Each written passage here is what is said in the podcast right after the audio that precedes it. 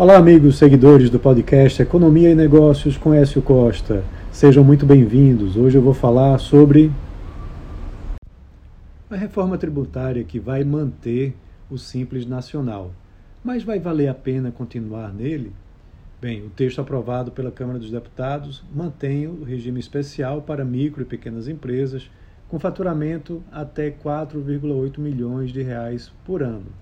Mas pode ser até vantajoso migrar para o IVA, dependendo do setor. O texto aprovado na semana passada mantém o Simples Nacional como um regime simplificado especial tributação, retirando os tributos que serão extintos, né, o IPI, PIS e COFINS na esfera federal e o ICMS estadual, bem como o ISS municipal. E agora incluindo os novos impostos, o CBS federal e o IBS estadual e municipal. O Simples Nacional, vale lembrar, é um regime tributário específico para as MPS e também para os MEIs.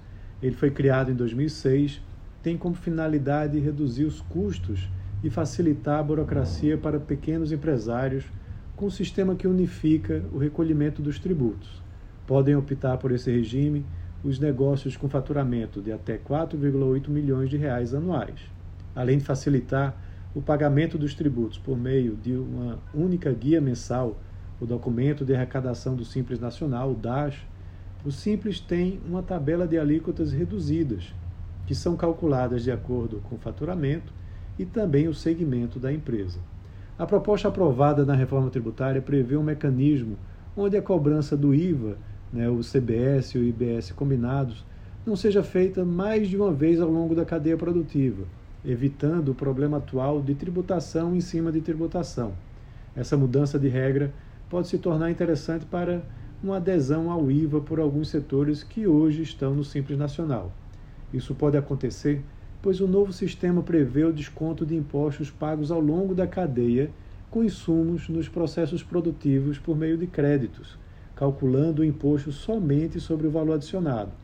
Essa pode ser uma situação bastante favorável para setores como comércio e pequenas indústrias, que consomem muitos insumos, principalmente mercadorias, e pagam também aluguel, frete e outros serviços.